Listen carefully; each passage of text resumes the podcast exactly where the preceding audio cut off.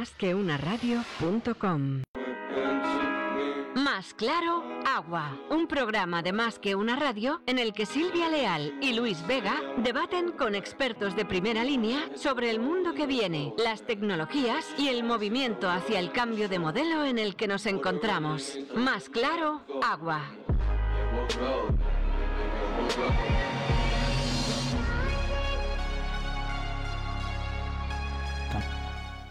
¿Qué tal amigos? Muy buenas tardes, bienvenidos a un programa, el primero de Más Claro Agua de Silvia Leal. El antiguo El Tsunami no existe, aparición número 34 ya de Silvia en más que una radio.com y la verdad es que estamos encantadísimos hoy día de la mujer, 8 de marzo del 2021, cuando pasan unos minutos de las 7 de la tarde. Tenemos muchas cosas que celebrar hoy, aparte del Día de la Mujer, pero a mí me gustaría que Silvia directamente nos diga, ¿qué tal Silvia? ¿Qué es lo que vamos a celebrar?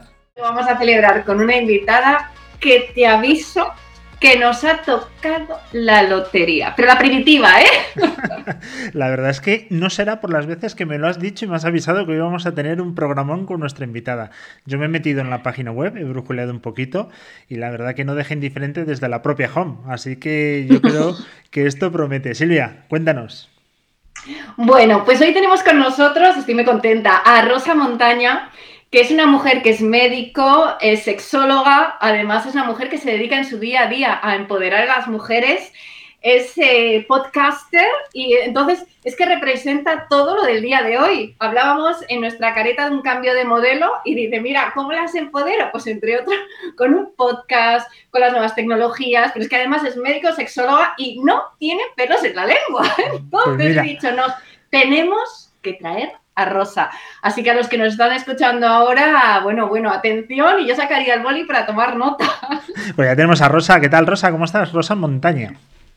Muy buenas, pues aquí escuchando y espero que se dé bien toda la conexión y que no haya problemas de audio ni nada por el estilo. No te preocupes que se escucha perfectamente, te vemos también muy bien y la verdad que un auténtico placer que estés hoy además en un día tan señalado, 8 de marzo, Día de la Mujer. Eh, ¿Lo vais a celebrar eh, de alguna forma en especial?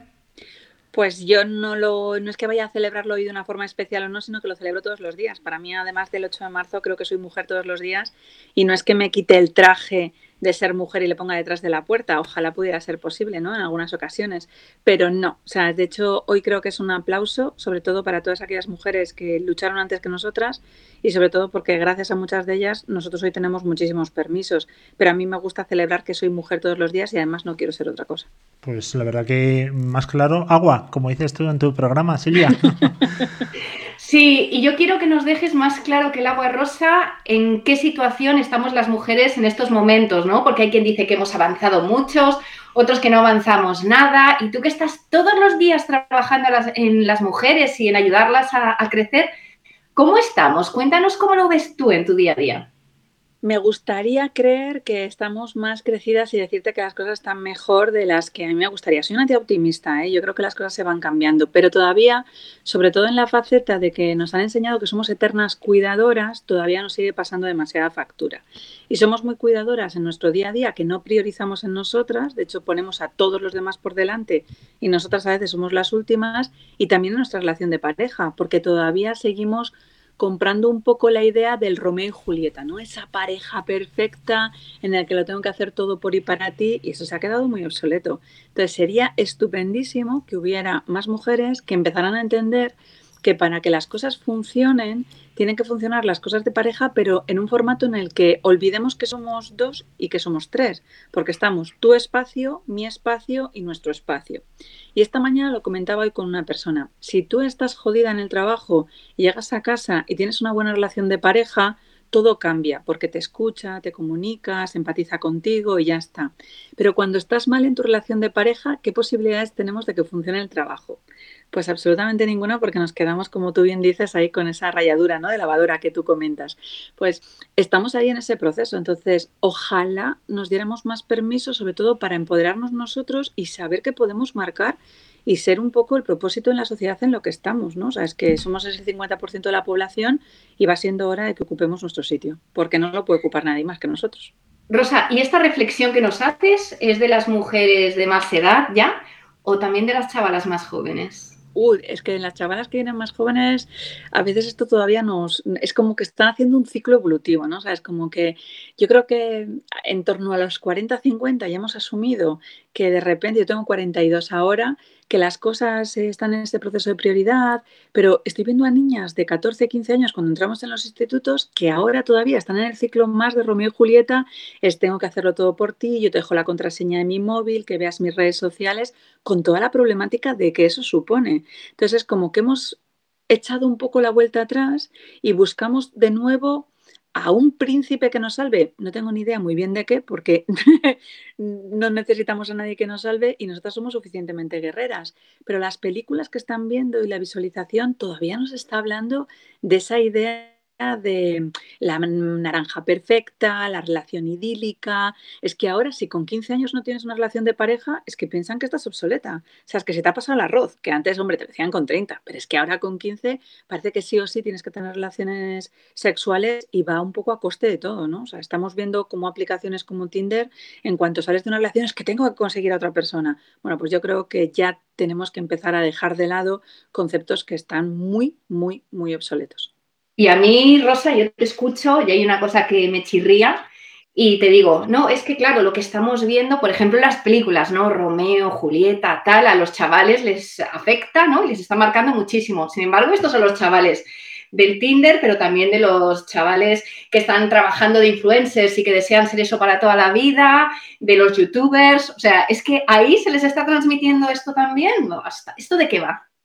Es que además, si tú sigues algunos de los influencers que tienen más eh, escuchas, yo a veces, cuando veo de repente un reel o un TikTok, digo, madre mía, esto no puede ser, esto no puede estar pasando. Es que parece que toda la función y todas las tareas que hacemos nosotros en las escuelas, los podcasts y demás, se pasan totalmente desapercibidas.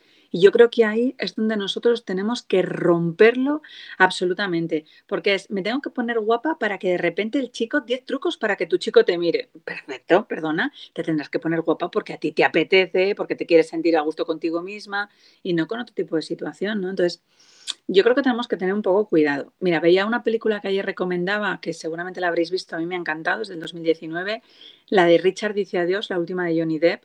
Y entonces el cómo hay una relación de pareja que está rota, pero por las expectativas, para que tú puedas echarle la culpa a la persona adelante la mantienes.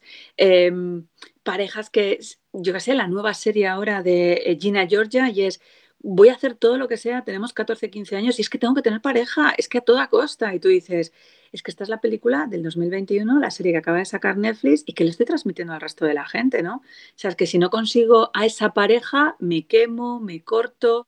Uf, es que estamos diciendo palabras muy mayores, ¿eh? Y, y frente a estas mismas influencias, las niñas van por un camino y los niños por otro. O sea, los niños cada vez más Romeo y las niñas más Julieta por culpa de todas estas tecnologías con todos estos mensajes o, esto, los chavales, ¿cómo están?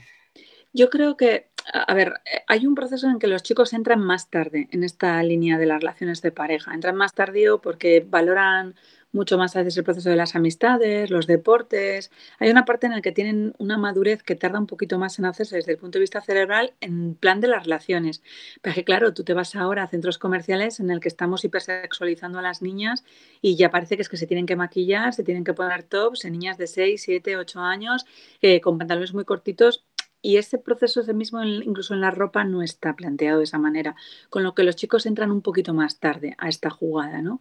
Entonces, mm, no, no, hay tanta presión, sea, tú de repente tienes 40 años y no tienes pareja y de repente dicen, bueno, ¿cuándo vas a tener pareja? A un chico no dicen, bueno, ¿cuándo vas a tener pareja? ¿no? Sea, los chicos es como que pueden tener todo muchísimo más tarde, por eso yo creo que es un poco lucha. Todavía, desgraciadamente, cuando una mujer ocupa un alto puesto, todavía se escuchan voces, y es que acabamos de verlo en los Goya. O sea, que es que lo tenemos ahí los Goya han sido no se puede conseguir saber, ¿no? Pero tú consigues un puesto de dirección o tienes un podcast que funcione bien y es, bueno, ¿qué es lo que habrá tenido que hacer para conseguirlo? Yo no escucho que esto se lo tengan que decir a un tío. Entonces, por eso creo que hay cosas que todavía nos hacen falta. Yo el otro día lo veía y yo decía, e-, evidentemente, esto es lo que yo a veces cuento y la gente me dice que no, pero es que mira, es que la acabamos de escuchar todos. Y yo espero que eso traiga su parte de consecuencia, pero seguro que lo han pensado más de uno mientras lo están viendo en casa, viendo ciertos modelitos, porque esto nos pasa todas las noches viejas y momentos especiales. Bueno, oye, pues habrá querido ir así porque le ha la gana. O sea, no porque necesitaba tener que demostrar nadie, ni iba buscando nada, ni nada por el estilo. Y Rosa, ahora vamos a las soluciones. Ya hemos visto que hay un problema, éramos todos conscientes y con los Goya todavía más. O sea, los comentarios para quien no lo haya escuchado son para echarse a llorar. Y dicho esto, ¿tú qué haces con las mujeres? ¿Qué hay que hacer? O sea, porque estamos en el Día de la Mujer y lo que buscamos no es quejarnos, es mejorar, es progresar. Entonces, ¿qué tenemos que hacer? ¿Tú qué haces con ellas? ¿Dónde les enchufas la energía para que tiren hacia adelante? Lo primero que tienen que hacer es quererse, pero de verdad. O sea, de hecho, tienen que ser muy egoístas solidarias. Es decir, que demos un, poco la vuelta a la pirámide que siempre nos han contado de primero es el trabajo, después es la casa, después la familia, después mi pareja y la última soy yo. Bueno, vamos a invertir esa pirámide y vamos a empezar primero a cuidarnos nosotras, a empoderarnos, pero a cuidarnos de verdad, porque que de repente nos pongamos una careta en la que estemos guapísimas para que los demás nos vean que estamos bien por fuera, no. Vamos a empezar a entendernos en el ser. ¿Quién realmente queremos ser y por qué queremos serlo? Pero no para recibir la palmadita de la espalda de nadie, ay, qué bien lo haces. No, no, lo hacemos por nosotras, cualquiera de las que nos estén escuchando. Después, que se conozcan por fuera y por dentro. O sea, a mí me parece súper importante la sexualidad. Y me vas a decir, claro, eres sexóloga, pero es que según cómo vives tú en la vida, yo te conozco en tu cama, pero si cambiamos también tu cama, te conozco también en la vida. O sea, yo no necesito que ningún hombre venga a ligarme de cazador, no te preocupes, que ya elijo yo. O sea, es que si de repente hay 10, yo decidiré con quién quiero estar. Pero esa forma de coraje, de darlo absolutamente todo, de saber qué quieres, con quién quieres, cuándo lo quieres, eso es lo que está hablando realmente tu vida, ¿no? Entonces, si eso aprendemos haciéndolo querernos, aprendiendo a darnos las gracias y aprendiéndonos a perdonarnos por todas las cagadas que hemos hecho, yo creo que todo eso lo cambia. Y de hecho a mí hay un concepto que me gusta mucho, en el último libro que he publicado, en Medex, habla un poco de eso, ¿no? El proceso de mortales excepcionales con derecho a cagarla muchas veces. Somos Medex. Y entonces esto es lo primero que tenemos que asumir festejar, celebrar y cuando eso lo tenemos claro todo es mucho más sencillo pero que no esperemos a que estemos depresivas, con anedonias, eh, con ansiolíticos porque no podemos más, porque de repente estemos llorando por las esquinas. No, vamos a hacerlo antes, igual que nos formamos en una carrera o en inglés o en cualquier sitio, vamos a empezar a trabajarnos nosotras. Luis, tú tienes dos niñas. ¿Cómo escuchas a Rosa? Pues mira, yo me he criado con hermanas, con abuela, con mi madre, con mi mujer, con mis hijas. Mi abuelo falleció pronto, mi padre igual, así que yo siempre he estado entre mujeres, siempre. Y en el trabajo he tenido la gran fortuna de estar rodeado siempre en un 80% por mujeres. Así que más eh, amor que yo tengo por ellas es imposible. Y con mis hijas pues muerto de miedo, pero vamos, no por la situación que nos describe Rosa, eh, sino por todo en general, pues hombre, eh, intento ser lo mínimo protector posible y que ellas obviamente decidan, decidan su futuro, intervenir lo mínimo posible. Pero bueno, es, lo que nos toca ahora, ¿no? Yo te diría, Luis, que a veces no es posible no intervenir, porque incluso con nuestro silencio estamos interviniendo, ¿no? O sea, la jugada es que yo creo que tenemos que intervenir, pero empoderando. Yo tengo tres hijos entonces, para mí es muy importante que ellos se entiendan desde el motivo de que pueden seguir llorando, que pueden pedir, que no tienen que hacerse los fuertes, que tienen que entender sus vulnerabilidades, sus debilidades, pero igual que si fueran, yo creo que una chica, ¿no? Que igual que ellos, yo qué sé, cuando nació el segundo, pues el primero recibió una muñeca, y ha estado jugando con muñecas, y, y el tercero asume que aquí se limpia, o me refiero, yo creo que todo depende de lo que nos vean a nosotros porque nos modelamos. Por eso a veces modelamos las relaciones de pareja porque depende de cómo yo actúe con mi relación de pareja, ellas lo que aprenden también, ¿no? Entonces, en los niños les enseñamos un poco desde esa destreza, que tú ves que hay fuerza para todo, porque, no sé, es que no, se puede conseguir no aprender de otra manera. Y a veces tenemos que conseguir asumirles que ellos tienen que ver, mira, mis hijos juegan al rugby y juegan en mixto con chicas. Y entonces eh, aquí se las tira igual, se les placa igual, pero sea un chico, sea una chica, y ellas entran en esa jugada y además se sienten justamente así. A mí me molestaría que no me trataran de esa manera. Siempre he jugado al básquet con chicos y si a mí alguno me dice no te haría un tapón, diría, pero chaval, ¿de qué vas? O sea, es, eh, el no hacer también nos habla y a veces yo creo que sin querer la protección a veces de nuestro silencio, sentarnos y hablar con la gente y decirles, mira, esto es lo que hay, esto es lo que vas a encontrar, tira para adelante, tienes muchísima fuerza yo creo que hay que hacérselo todos, todos los días para que les influyamos bien. No les vamos a conseguir manipular, pero es influirles. Rosa, una de las cosas que más me sorprenden de ti es cómo empoderas a las mujeres y este es un programa de tecnología. Y de tecnología, cómo nos afecta en la vida, nuevos modelos de negocio. Y a mí, el día que me enteré cómo lo hacías, y es que tú las animas a ser podcaster y a contar sus historias y a transmitir lo que sienten y demás con sus propias series de podcast. O sea, una mujer que empodera a otras mujeres con la tecnología y que me consta que además cuando se atrancan y no lo tienen claro, les haces la careta, les haces la creatividad, les abres la serie y tira para adelante y exprésate, Rosa. ¿Y esta locura? ¿Cómo es de día a día? o sea, porque si tienes un programa de tecnología, este es sitio. O sea, tú empoderas haciendo a las mujeres que, con las que trabajas podcaster.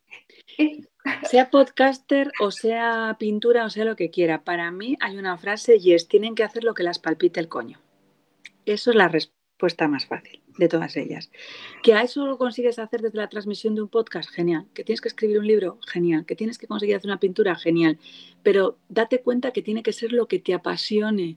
Deja de hacer lo que los demás esperan y de hecho, yo creo que hay muchísima gente, porque a mí me gusta mucho la enseñanza en escalada, ¿no? O sea, es en el proceso en el que yo puedo enseñar a 20 y de repente esas 20 enseñan a otras 20 y esas 20 enseñan a otras 20.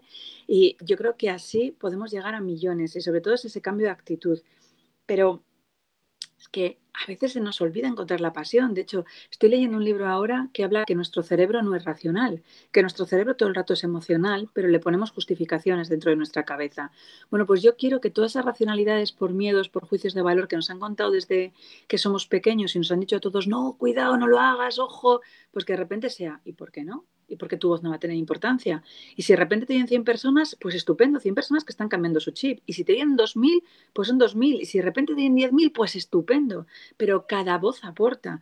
Entonces, nos han enseñado como que la tecnología da mucho miedo y yo creo que no da tanto. Lo único que es algo desconocido. Entonces es como cuando vas un poco al médico, ¿no? Pues que al principio, el primer día vas toda de ropa nueva, de estrenar. Entonces ahí tienes tu miedo, ¿no? Pero luego pues vas, te afrontas un poco cuál es la situación, vas creciendo y sobre todo te das esas particularidades. Entonces, gente que nunca se había atrevido a hablar se dan cuenta que tienen mucho que decir y es que cualquiera de las mujeres que tú te puedes encontrar en cualquier sitio y cualquier hombre tiene muchas cosas que contar porque tiene mucha pasión por su vida. Entonces, yo quiero que sus pasiones las cuenten, las disfruten porque yo aprendo de eso. Yo estoy harta de escuchar memeces, quejas, negativismos. Pues oye, ¿Qué forma podemos conseguir hacer mejor que gente que aporta mucho valor puedan ser escuchadas? ¿Qué es un podcast? Un podcast. ¿Un libro? Un libro. ¿Un cuadro? Un cuadro. Lo que sea, pero que las palpite, porque si dejan de palpitar, dejan de vivir y entonces no están vivas, simplemente sobreviven y de hecho tenemos grandes eh, personas que son muy ejecutivas, que van al trabajo y es, bueno, pues esto es lo que me toca. Vale, pues yo no quiero que sea lo que te toque, quiero que sea lo que te apasione. Si de repente las palmas dentro de tres meses estarías haciendo lo mismo? Pues si no, entonces no estás desde la pasión. Vamos a hacer lo que sea para que vuelvas de nuevo a apasionarte. Y el día 10 es el que tengo yo marcado en el calendario como el inicio del, bueno, pues de esta pandemia realmente, porque es el día en el que yo decidí que mis hijos al siguiente no volvían al colegio y el día 11 ya es cuando anunciaron que no, que no volverían los demás niños, ¿no? ¿Cómo nos ha afectado a las mujeres en todos nuestros ámbitos, ¿no? El personal, el profesional, el COVID, en tu consulta, en lo que tú ves y bueno, también en, todas estas interacciones que tienes con ellas a través de las redes. Hemos ido mucho hacia atrás, como se dice, nos hemos visto más por dentro. ¿Qué es lo que has visto tú? Pues ha habido un poquito de todo. Hay una parte en la que nos ha sacado de nuevo la eterna cuidadora, ¿no? Hemos estado muy preocupados por nuestros hijos, por nuestros padres, por nuestras parejas. Nosotros éramos casi un poco los, los últimos, ¿no? Y lo hemos visto, yo creo, todavía en profesiones que están muy, em, están muy femeninas, ¿no? O sea, es la parte toda sanitaria. Hay muchísimos más médicos ahora mismo que ya son masculinos. En la parte docente nos hemos dedicado a cuidar. Y entonces, eh, en ese proceso del cuidado, nos hemos olvidado más de nosotras, ¿no? Entonces, pues a veces es incluso en la propia ropa, pues como estabas en casa, tampoco te arreglabas, pero como tenías que salir, pero ¿para quién te arreglabas? ¿Para los demás o para ti? Es que antes tenía que contar cosas y lo contaba a mi amiga cuando iba no sé qué, y es que ahora no tengo ese tiempo, ¿vale? Pues a lo mejor tienes que reflexionar qué es lo que está sucediendo, ¿no? Parejas que estaban muy mal, muy mal, muy mal, muy mal, y aislarles durante 24 horas estando juntos ha sido una pesadilla, ¿eh? ha sido un infierno, porque a lo mejor no se han dado cuenta eh, y entonces han dicho, bueno, pues esto es un clic. Es que eh, también por eso te digo que es una parte muy positiva, es que me he dado cuenta que era mortal. Entonces me daba cuenta que de repente no solo podía enfermar y enfermado, sino que de repente la vida podía terminarse. Entonces, espabila y haz cosas. Y hemos empezado a ver mujeres con muchísimo poder haciendo nuevas tecnologías, haciendo asistentes personales, haciendo temas de copy, eh, de, yo qué sé, de publicidad dentro de las redes, de trafficker. Hemos dado cuenta que podíamos hacer muchas cosas desde casa y eso hay muchas mujeres que las ha empoderado y ha dicho, tengo que tirar de mi casa, no puedo salir, no tengo este tipo de trabajo, tengo que mover el culo. Entonces, yo creo que el COVID ha traído lo que ya había, ¿no? Si tú tenías ganas y fuerza, eso lo ha hipermultiplicado y gente que estaba desde el victimismo, pues también lo ha provocado muchas dificultades porque se han sentido mucho más aisladas. Luis, ¿Tienes algo que preguntar a Rosa? No, bueno, yo. De, uy, uy, uy, uy, No, no, bueno, Rosa es un torbellino, obviamente, y, yo estoy aquí eh, en tablas, a ver si me va a caer una cornada, pero lo que tengo que decir es que soy un Medex, lo, lo que has dicho, ¿no? Eh, que era una persona con licencia para cagarla, más o menos. Es un mortal excepcional con derecho a cagarla muchas veces. Pues yo soy un pues Medex. Nos ponemos en plural. Yo soy... Somos Medex y además la portada, si tuvieras la del libro, nos hicieron un dibujo de mi marido y mío. A mí me han hecho más delgada, pero ese agradece, ¿no? A la que lo ha hecho. Pero eh, somos Medex y además está en un proceso en el que cualquiera puede serlo. Ya está bien de superhéroes, ya está igual de superheroínas, que es que no tenemos que estar todo el rato luchando, luchando, luchando, sino que podemos cagarla y además tenemos que celebrar nuestras cagadas por anticipado, porque como van a llegar, pues así vamos del desapego y nos damos permiso para todo. Oye, escatológicamente hablando y siguiendo con el tema de las cagadas, en tu página web hay una cita de un elefante rosa eh, cuéntanos, ¿eso qué significa? Porque te prometo que le estado dando vueltas y no, no le he encontrado el significado. Pues mira, cuando a ti te dicen que mm, tú dices, es que yo no quiero ser infeliz, ¿no? Que el primer libro le pusimos yo no quiero ser infeliz desde esa línea y tú dices, yo no quiero ser infeliz, yo no quiero ser infeliz, pero ¿qué te estás diciendo en tu cabeza? Que vas a serlo, porque es lo que tú estás citando. O sea, si yo te digo, Luis, no pienses en un elefante rosa cagándote encima de la cabeza, pero por favor no pienses en un elefante rosa cagándote encima de la cabeza, ¿tú qué estás pensando? En el elefante. Entonces, muchas veces creemos que nosotros mismos podemos hacerlo todo y nos confundimos porque a lo mejor terminamos llegando, pero mucho más apaleados, más tarde. Entonces el proceso no es no voy a hacer esto o tengo que obligarme a hacer esto, ¿no? Que por el deseo puede pasarnos también en muchas ocasiones. Es que tengo que desear a mi pareja, es que tengo que hacer, no tenemos que hacer nada. O sea, la jugada es me voy a dar permiso, voy a ver, voy a escucharme, voy a ser consciente de todo lo que está sucediendo y vamos a plantearnos situaciones y opciones. Pero a veces es yo no quiero, yo no quiero, yo no quiero y a otro le dices, no tienes que hacer, no tienes que hacer. Si tú a tu hija le dices, no eres torpe, en el fondo está pensando en la torpeza. Nuestro cerebro no consigue entender el no por delante. Entonces tenemos que darnos cuenta que a veces nos prescribimos nosotros los síntomas y por eso cuando de repente un chico, yo que sé, no tiene erección y empieza, tengo que tenerla, tengo que tenerla, tengo que tenerla, pues justamente nos sucede todo lo contrario, ¿no? Pues Rosa. Perdona, Silvia. No, no, perdona. Rosa, ¿dónde te seguimos? Pues lo más fácil yo creo que es a través de la página web, ¿no? En rosamontana.com. Pero ahora mismo estoy en dos podcasts, uno que se llama Lo que siempre quisiste saber, que es de sexo y de pareja, que está en iVoox, y otro que se llama Inviven, que es Instructores de Vivencias en Positivo, que es de desarrollo personal y profesional, donde además este fin de semana tienen la suerte de escucharte a ti ya, ya ahí mismo, ¿no?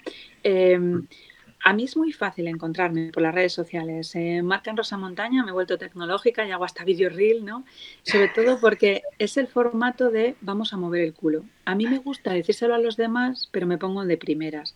O sea, esa parte de gobernante, de estar en la lucha, el primero, tirando, a mí no me gusta decirles a otro tienes que hacer y yo no hago nada. No, o sea, yo doy una patada en el culo, pero es porque antes me la he dado yo. Entonces, la forma de encontrarme es fácil, que pongan Rosa Montaña en cualquier sitio y me van a encontrar de una manera u otra. Pues la verdad que ha sido un auténtico placer, Rosa. Ha sido un descubrimiento y todas las expectativas que me levantó Silvia eh, para hoy han sido superadas con creces. Eh, de verdad Pero, que me, ¿te has dado cuenta, Luis? Hemos hablado de tecnología, de series, de mujeres, de pasión, de COVID, de libros, de podcast. O sea, es que no nos hemos dejado nada. ¿Y sabes una cosa que me ha gustado mucho? Y que seguramente la gente que nos ha escuchado y que nos va a escuchar a través de, del podcast cuando lo pongamos ya eh, en circulación, eh, no ha alterado en ningún momento Rosa el tono de voz. Con un tono muy tranquilo, ha repartido zascas y mandangas a todo el mundo, pero, pero sin alterarse lo más mínimo, cosa que a mí me encanta, ¿eh? me, me apasiona. Eso dice que tiene una templanza y sabe lo que dice perfectamente. Así que Rosa, muchísimas gracias y yo creo que a mucha gente nos has ayudado. Hoy cuando vengan mis hijas me voy a sentar con ellas a hablar y le voy a decir, oye, tengo que hablar contigo muy seriamente. Que me ha dicho Rosa que y ya empiezo.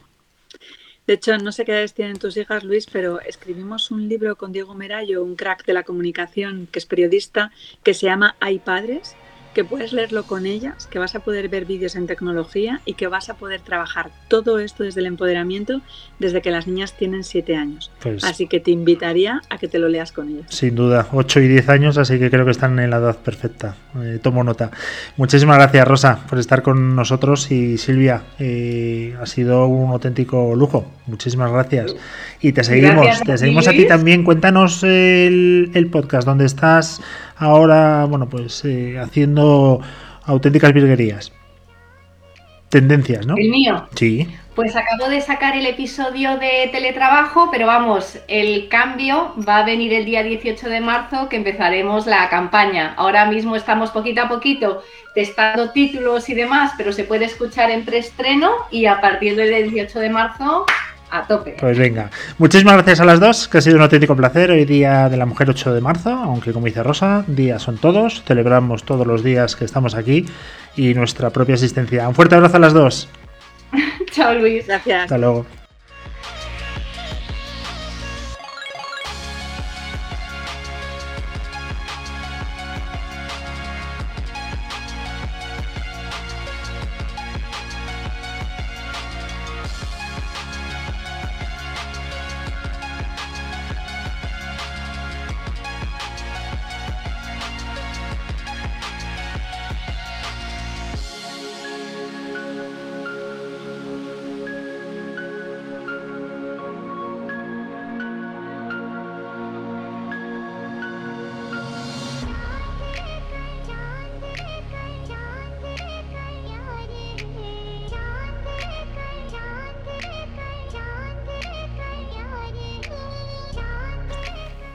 Bueno, espectacular programa el que nos ha traído hoy en el primer programa de Más Claro Agua, eh, nuestra queridísima amiga Silvia Leal con Rosa Montaña, que obviamente es una persona que tiene mucho predicamento, sabe lo que dice y la verdad es que es interesantísimo escuchar todas las reflexiones que nos plantea.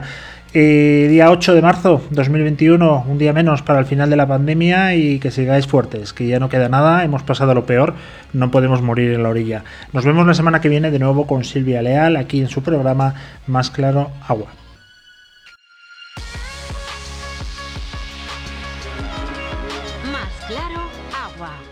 Programa de Más que una radio en el que Silvia Leal y Luis Vega debaten con expertos de primera línea sobre el mundo que viene, las tecnologías y el movimiento hacia el cambio de modelo en el que nos encontramos. Más claro, agua.